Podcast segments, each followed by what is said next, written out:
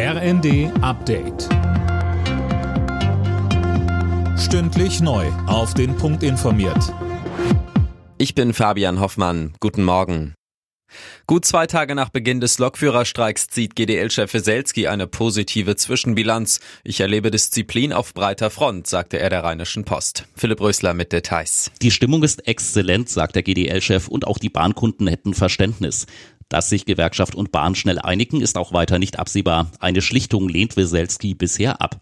Unterdessen gibt's heute einen weiteren Streik. Bei der Lufthansa-Tochter Discover legen Piloten und Flugbegleiter die Arbeit nieder. Da fordern die Gewerkschaften UFO und Vereinigung Cockpit, dass die Airline mit ihnen über Tarifverträge verhandelt. Bundesinnenministerin Faeser will die Finanzen der rechten Szene näher unter die Lupe nehmen. Im Fokus die identitäre Bewegung, Parteien und Vereine am rechten Rand sowie Unternehmen oder Privatpersonen, die diese mit ihrem Geld fördern, sagte Faeser dem Redaktionsnetzwerk Deutschland. Hintergrund ist das Potsdamer Rechtsextremistentreffen, bei dem es laut Ministerin auch ums Sammeln von Geld ging.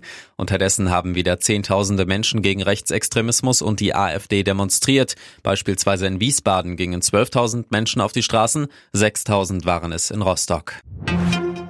Der Internationale Gerichtshof in Den Haag verkündet heute eine Teilentscheidung zur Völkermordklage gegen Israel. Südafrika fordert Schutzmaßnahmen für die Palästinenser im Gazastreifen und einen sofortigen Stopp des Militäreinsatzes.